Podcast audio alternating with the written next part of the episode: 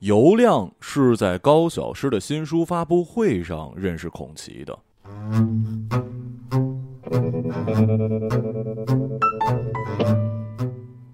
彼时他在一家出版社当营销编辑。我的上半身出版之前，高小师塞给了尤亮两千块，要他找薛平写序。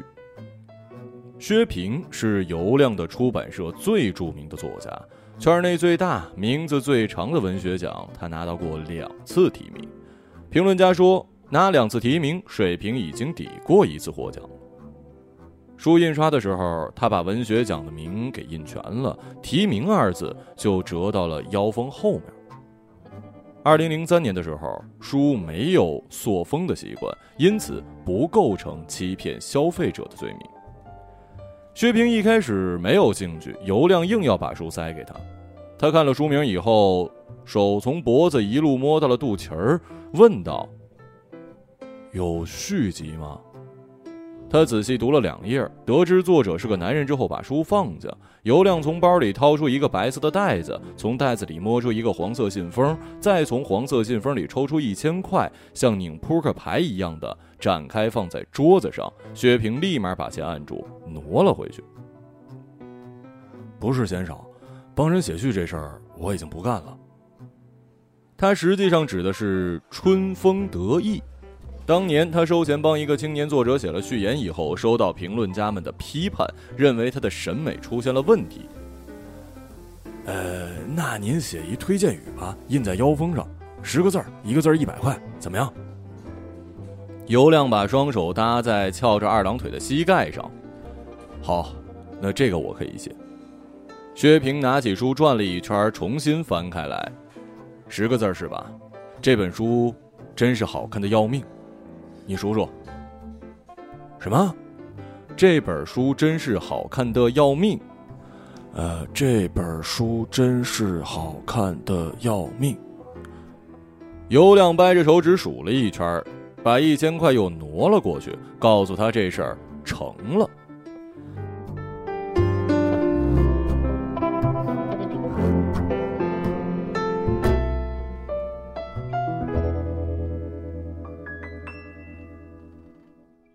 有了薛平的推荐语，那么序言也可以不要了。好比穷人家的防盗门上的保险，恰恰是家里最贵的东西。我的上半身出版以后，反响没有那么热烈。新书发布会除了出版社的好友，只有寥寥数人，多出来好几排椅子。孔奇抢到了第一排的位置，坐在尤亮边上，手里捧着两本书。我的上半身。贴着他的上半身，尤亮问他怎么买了两本。孔奇说：“一本阅读，一本收藏。”尤亮又问他是不是很喜欢高小师的文章。孔奇指着腰封说：“我是看了薛平的推荐语，你看，他说这本书好看的要命，他可从来没有夸过这样一本书啊。”尤亮笑了：“这么说，你是冲着薛平来的？”我原以为他会来。两年前大学毕业的时候，我写的就是关于他小说的论文。我可喜欢他的书了。有多喜欢啊？你这让我怎么说呢？就像是，呃，泡方便面的时候吧，就算只有这一本书，我也不会压在上面的。所以是喜欢他的书，而不是书中的内容。不，这是比喻，比喻。你脑子怎么不会转弯儿啊？尤亮递上自己的名片，告诉他薛平就是他手底下出书的，他们俩的交情非常好。孔奇摊开书，要他在上面签名。薛平推辞道：“哎，我签名不值钱。呃，你要喜欢薛平啊，呃，留个联系方式。呃，下次他有什么活动，我打电话给你嘛。”过了俩月，尤亮给孔奇打电话，邀请他来参加薛平的葬礼。这是孔奇第一次参加陌生人的葬礼。薛平还很年轻，四十多岁，头发还都茂盛着。他是出车祸去世的。十几年前，城里还没什么汽车，被车撞死不是一件容易的事儿。关于这件事儿，还有一些补充：薛平是在高小师新书发布会过后的第二天去世的。吃过午饭之后，他顶着很大的风，骑车去市中心大学城，看看今年又有多少学生拿他的作品当论文选题。快到西门的时候，迎面就驶来了一辆运土的大卡车，那司机午后犯困，一下就把他撞飞了十几米，打弯时又撞弯了一根电线杆。多年之后，薛平的读者就来这根电线杆下祭奠他，那根电线杆歪出两个角，像一根用人力扳直的回形针，外形非常有个性，即使不跟薛平挂上钩，也值得停下脚步看一看。薛平的身体、自行车、包各散一地，连鞋里的鞋垫都飞了出来。司机吓得屎尿迸发，一脚油门踩下去，碾过了薛平的尸体。这是肇事逃逸的意思。驶了几米之后，司机觉得目标太大，周围的路人已经把他围住，他只能倒回去。卡车再次碾过了薛平的尸体，比死在掌心的蚊子还要平整，血肉模糊，脑浆迸裂。许多年之后，科技发达了，科学家可以从这些脑浆中萃取出薛平的灵感，从中还原出了一部传世名作。但在当时，没有人有这样的先见之明，还是辛苦了环卫工人才把这些粘稠的脑浆清扫干净。警察在整理现场的时候，从包里查出几张书稿，一本盗版的《永别了武器》。还有一个钱包，钱包里塞着一千块和一个避孕套。第二天报纸的头条刊出了薛平意外去世的消息，旁边放了一张打上马赛克的照片。读报的人盯着图片看了半天，也不知道哪块是薛平的尸体。薛平的死亡导致高小诗的新书大卖，各大书城的《我的上半身》被抢购一空，连夜印刷加印，印刷厂连夜加印。读者认为。薛平评价高小诗的新书好看的要命，自己立马就没了命，是条汉子。所有的评论家都应该向他学习，至少对自己说的话负点责任。该夸夸，该骂骂，该没命那就得没命啊！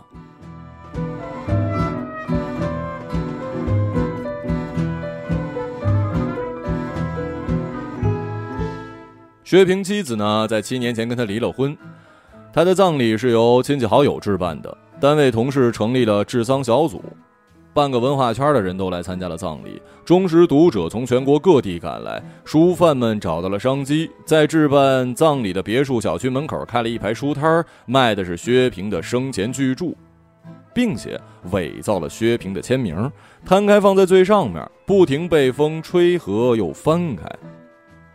薛平本来就是有名的大作家，加上传奇的死法。签名也变得值钱的要命。尤亮在那里第二次见到了孔奇。尤亮之前就打了电话问他为什么不早点来。孔奇声称，按照他家那边的风俗，来例假时不好去参加葬礼。为了等他过去，不得不推迟两天。孔奇穿着黑色的正式装，肩膀变成两个平整的直角，内里衬了一件领带衬衫。在葬礼上，他哭得很难看。尤亮在一旁扶着他，他觉得孔奇为一个陌生人哭成这样有点肉麻。哭完以后，孔奇想跟薛平的遗体合张影，旁边的记者噼里啪啦拍照，甚至想翻开棺材拍点啥。大厅的中心是棺材，两侧是长桌，一侧放着平生写的著作和手稿，另一侧放着一些遗物，如钢笔、眼镜、茶杯、刮胡刀等等。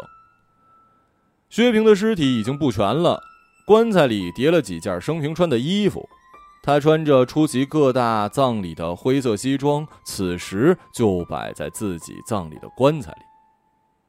治丧小组的诗人朋友说，如果他活着参加自己的葬礼，穿的也一定是这样。孔奇的哭声太过惊人，不少客人问他是不是薛平的家属。尤亮把他拉到了别墅顶层的阁楼。阁楼里堆着一堆泛黄的老书，一台拉长了天线的老式收音机，满地都堆满了密密麻麻涂满毛笔字的宣纸。我从来没见过像你一样忠实的读者啊！尤亮扫出一块给他做，他把门关上之后，事情就有点变味儿了。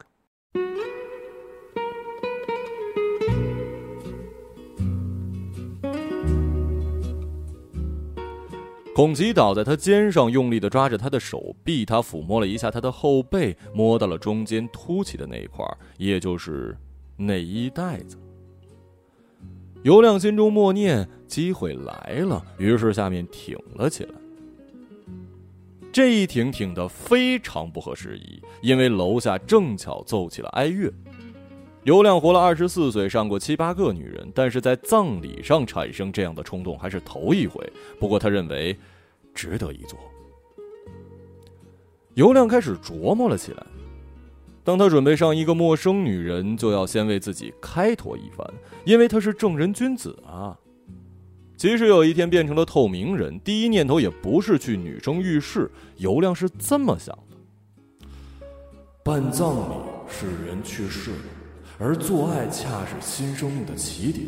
在葬礼上做爱是一种想要保持生态平衡的态度。这种想法既先进又绿色呀。这么一想。罪恶感就全没了，剩下的问题就是先解开哪颗扣子。阁楼的门坏了，怎么合也合不上，他只能到门后面去，用身体抵住。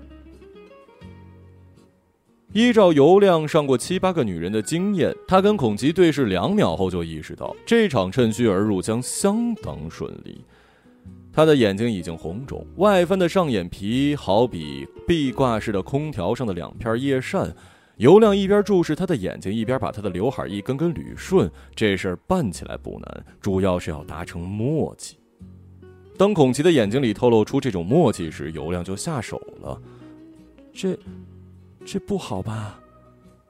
孔奇握住他的手腕，就算是抵抗过了。尤亮轻轻挣脱，又去解他的扣子，衣服脱下来没地儿放，只能挂在身上。窗帘一拉，尘土四溢，条件十分艰苦。尤亮松了皮带，奋力地掏出那玩意儿，在一身的西装革履的映衬下，显得相当突兀，仿佛别致的洋房别墅上插了一根丑陋的烟囱。随着身体的节奏抖动，坏掉的门一张一合，发出难听的声音，而且不停地撞到他的脑袋。古希腊哲学家蒂欧根尼躺在地上晒太阳，亚历山大路过时问他是否有什么需要，蒂欧根尼轻蔑地回了一句。这句话翻译成中文呢，就四个字儿。此时的尤亮对着这扇门发出了同样的命令：“勿挡我日。”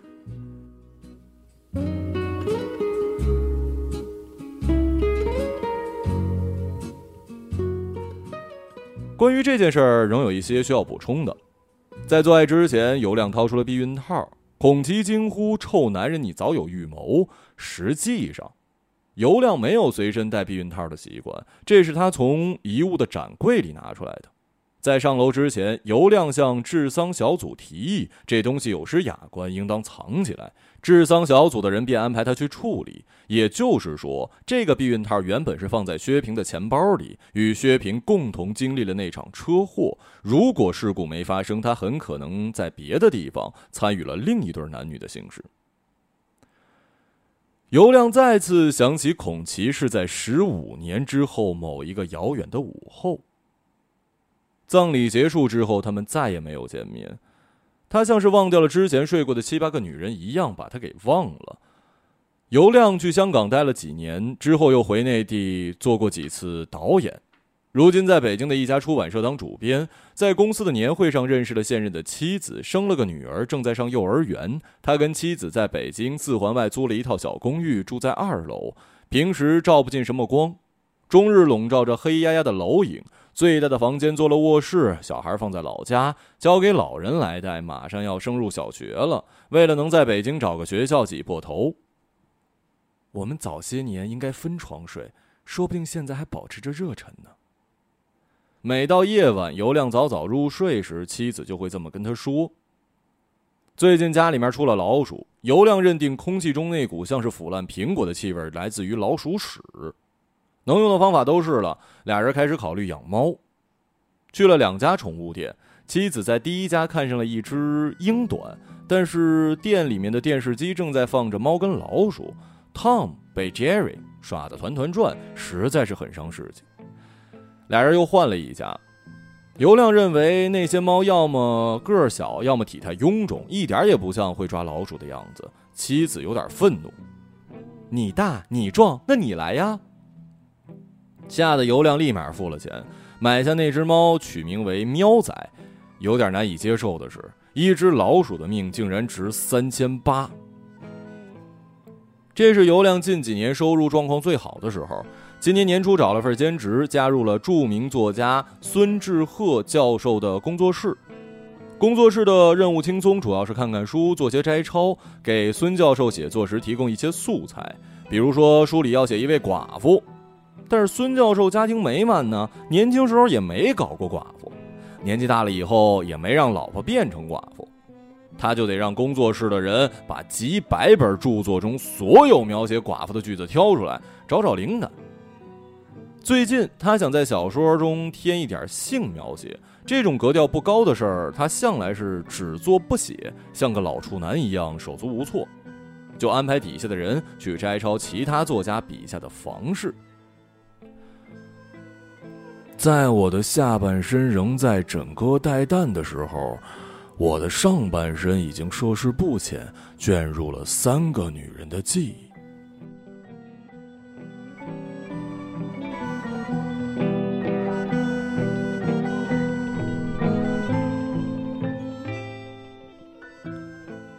十五年后的一个遥远午后，尤亮翻开那本泛黄陈旧的高小师的著作，终于想起了孔奇这个人。想要婚后的男人毫无出轨心思，最好的办法就是使压阳痿，这样他们就没有尊严在出轨对象面前掏出那玩意儿。要找一个十五年没联系的人可不容易。十五年前，他没手机，电话还是办公室的。约同事吃饭的办法是走到院子，对着天空大喊一声。八八年的秋天，尤亮在上小学。某天放学回家的路上，他被一个相貌猥琐的老头子狠狠地摸了一把。后来，他每天在书包里藏一块板砖，立誓要杀了那老头。他藏板砖的时候来被人发现，同学开始叫他板砖哥。这一叫就是三十多年。小学毕业的时候，他把板砖扔进河里，告诉自己老头已经死了。这种想法带有辐射性，以后那些长时间没有出现在他生活中的人，他就自然而然地认为他们死了。尤其是当他想起孔奇时，最担心的是他是否还活着。尤亮上微博搜了搜，排除了年龄和地域，只剩下四个叫孔奇的，他一一加了关注。要是孔奇没有用真名注册，这件事将毫无意义。不仅没有意义，而且很快会被他妻子发现。当时他在出版社上班，妻子来势汹汹打电话盘问，尤亮声称是底下的一个作者找不到联系方式，所以去微博上碰碰运气。总之是糊弄过去了。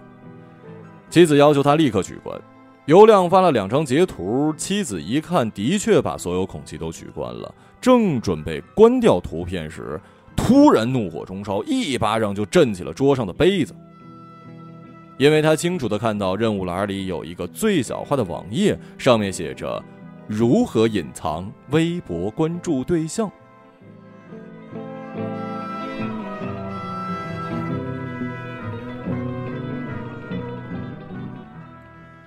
喵仔抓住了家里的老鼠，完成了他的任务。那天晚上和尤亮一起被从家里扔了出来。蠢货，找你的孔奇去吧！啊！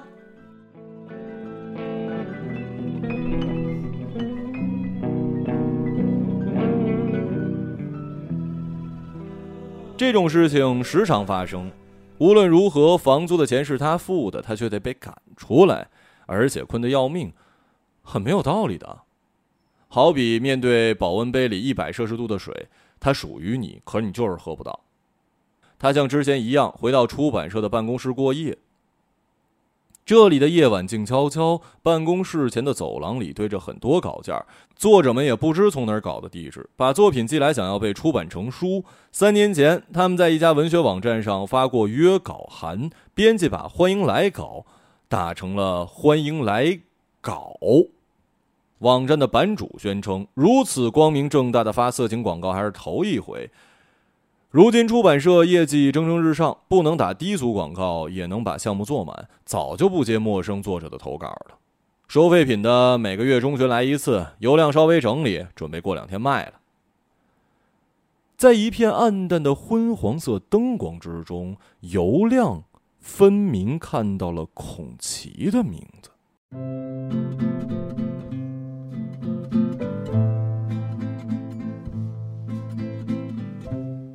那是一个土黄色的大信封，里面是厚厚的一沓稿纸。信封上用马克笔写着寄件人的姓名跟电话，但是没有地址。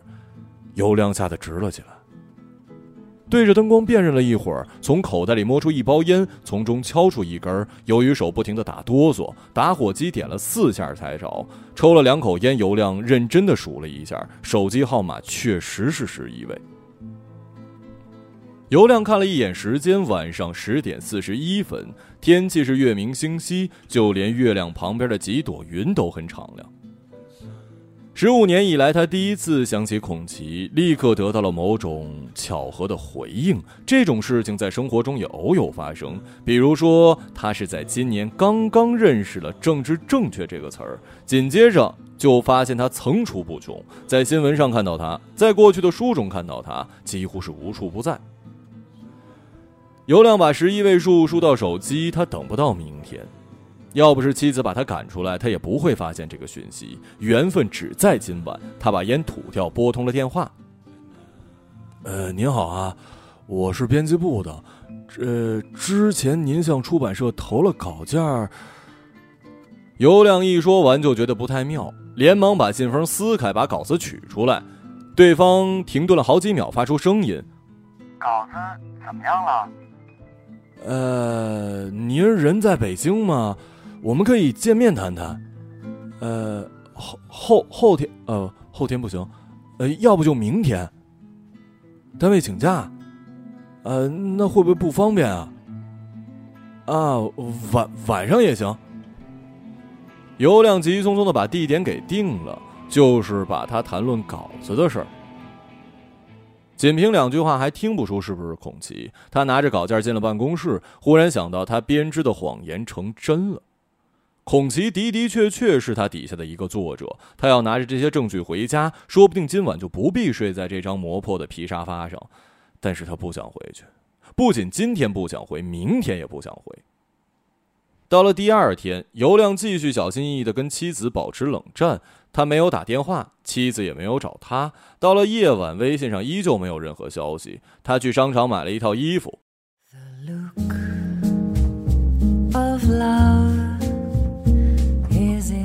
来到那家名叫 Blue House 的清吧时，孔奇已经在点单了。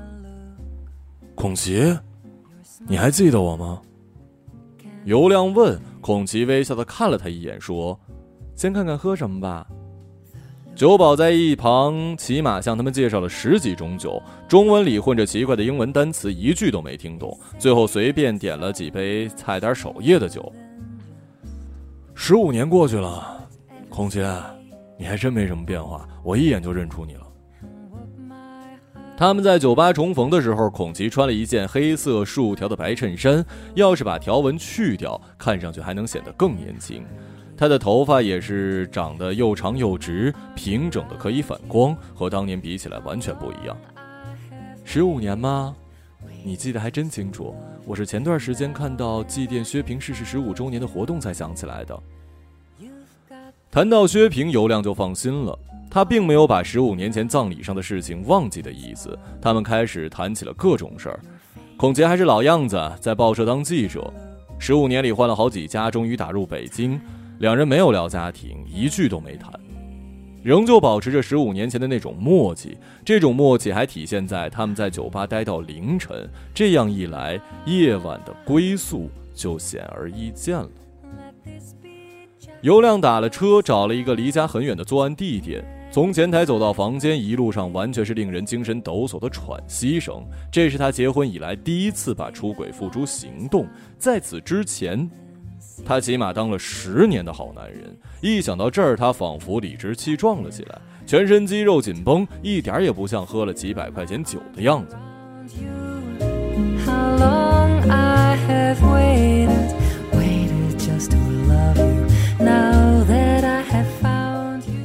做吗？尤亮把灯熄了，迅速把他的衣服褪去，把他整个人压在身下，从最熟悉的姿势开始。做吗？他右手按着他的额头，用力的问：“你已经进来了。”他有些勉强。他们胸肉紧贴，摩擦出气压撕裂的声音。推墙倒瓦，摧垣断壁。说些话吧，不要什么都不说呀。尤亮依旧克制，仿佛在全力消耗他所有的欲望。孔奇撕扯被单，像是用身体包裹着一场枪林弹雨。十五年了，尤亮，薛平死了十五年了，你知道吗？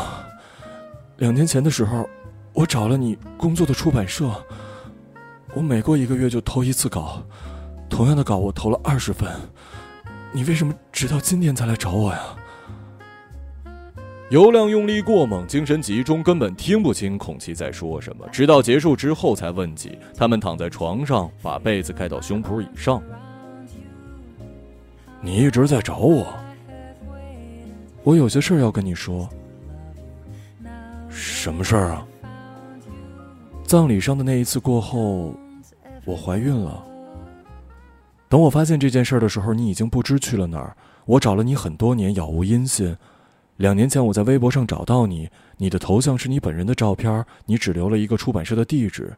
后来我就到了北京，我给你投稿，你也从来没有回复过我。哎，对了，稿子你看了吗？哎，等等等等，等等，你说什么？我我怎么一句也听不懂啊？你现在成为小说家了吗？像薛平一样？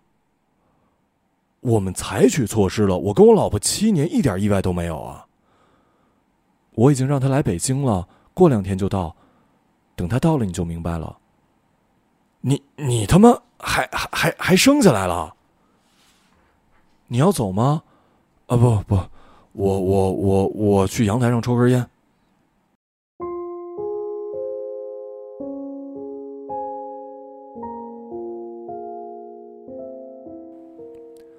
尤亮站在阳台，用力抓住栏杆，甚至还往下看了看。他有轻微恐高，今晚可是一点都不怕。治疗恐惧最好的方式是寻找另一种更加强烈的恐惧。他抽了整整一包烟，天空黑得发亮，不知是不是黎明快到了。底下两只猫在叫春，他把烟头瞄准扔了下去，猫叫得更加肆意。我们买条船吧。尤亮对妻子说：“什么？买条船？我看过了，比房子实惠。你疯了呀？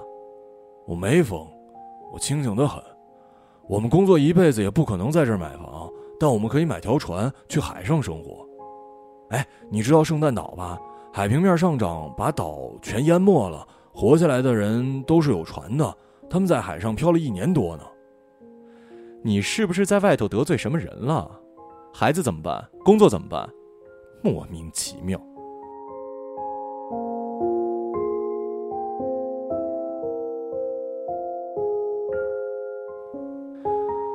尤亮丢下出版社的工作，回家专门跟妻子商量了这事儿，被劈头盖脸的骂了一顿。更令他恼火的是，尤亮把喵仔弄丢了，找了一晚上也没找着。照例这种猫很好找，尤其是春天，猫一到晚上就容易发情。尤亮在找猫的时候想到，好在他自己不是猫，这种动物一到交配就疯狂的嘶吼，搞得满城皆知，实在是不怎么好出轨。尤亮这么做，很大程度上是出于无奈。任何一个没有在婚后突然多出来一个十五岁私生子的人，是不会体会到他的绝望的。孔吉在尤亮离开之后，找过三四个男人，同居了一段时间，但是始终没有结婚，弄得尤亮十分感动。我们买条船吧。尤亮对孔奇说：“什么？买条船？这样我们就能去海上生活，找一片南方的海域，谁也找不到我们。孩子怎么办呀？继续待着呗，反正寄宿学校，而且很快上大学，船也不是不能靠岸。明天我们去买船，然后把工作辞了。”天哪！要是有潜水艇就更妙了。我每年都要去两趟水族馆呢。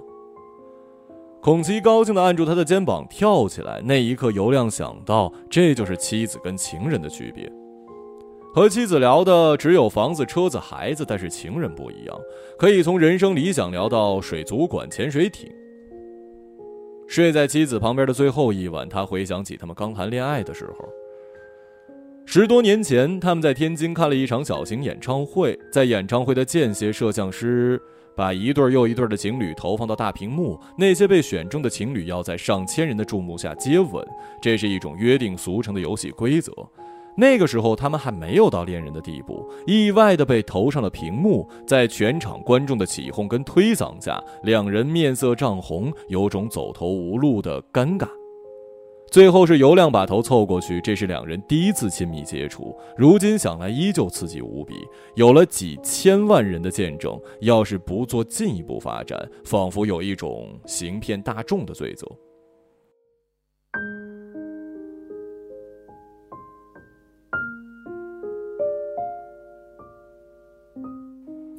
妻子后来回忆说，他们第一次接吻时，他的嘴巴臭得要命，舌头又硬又粗，还要塞进他的嘴里，像是被窝里钻进一个邋里邋遢的乞丐。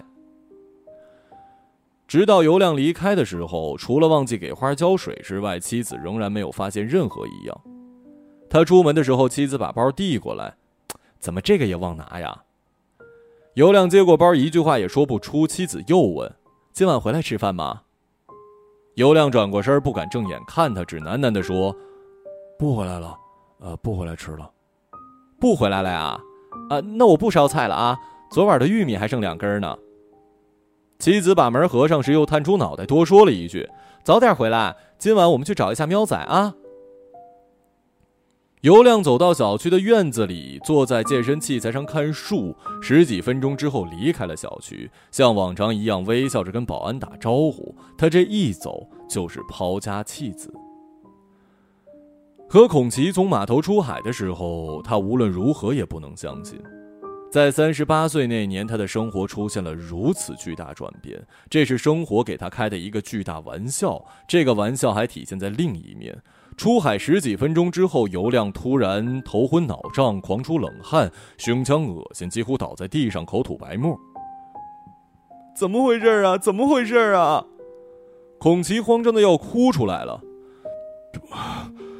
不对劲儿，哪儿不对劲儿了？他们已经驶出相当远的距离，出发的海岸已经变成天边遥远的一条线，天空中飘着几片厚重的云，压得人喘不过气。在他失去知觉之前，他对孔奇抛出一句在他看来相当冰冷的话：“这船，还能退吗？”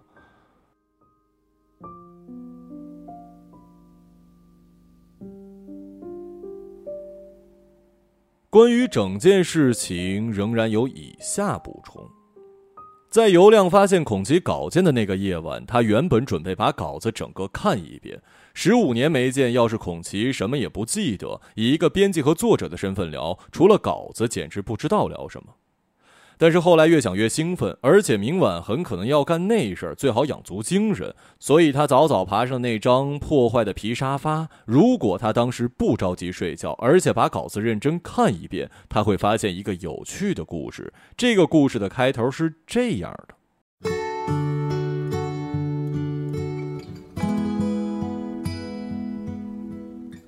孔奇。在高小诗的新书发布会上认识了尤亮，实际上他是奔着薛平去的。尤亮之前当过薛平的编辑，孔奇通过他要到了薛平的联系方式跟地址，他们起码见了三次，其中第二次跟第三次上了床，一次在薛平家里，一次在连锁酒店。随后他发现自己有怀孕的征兆。在这之前，他从未想过自己能跟偶像生下一个孩子。不幸的是，薛平没过多久出车祸去世。在薛平的葬礼上，他跟尤亮做了爱。他们用的是薛平的避孕套。这个避孕套原本放在薛平的钱包里，等到他忙完工作就可以派上用场。他已经跟孔琪订好了那晚的酒店。我们逃避着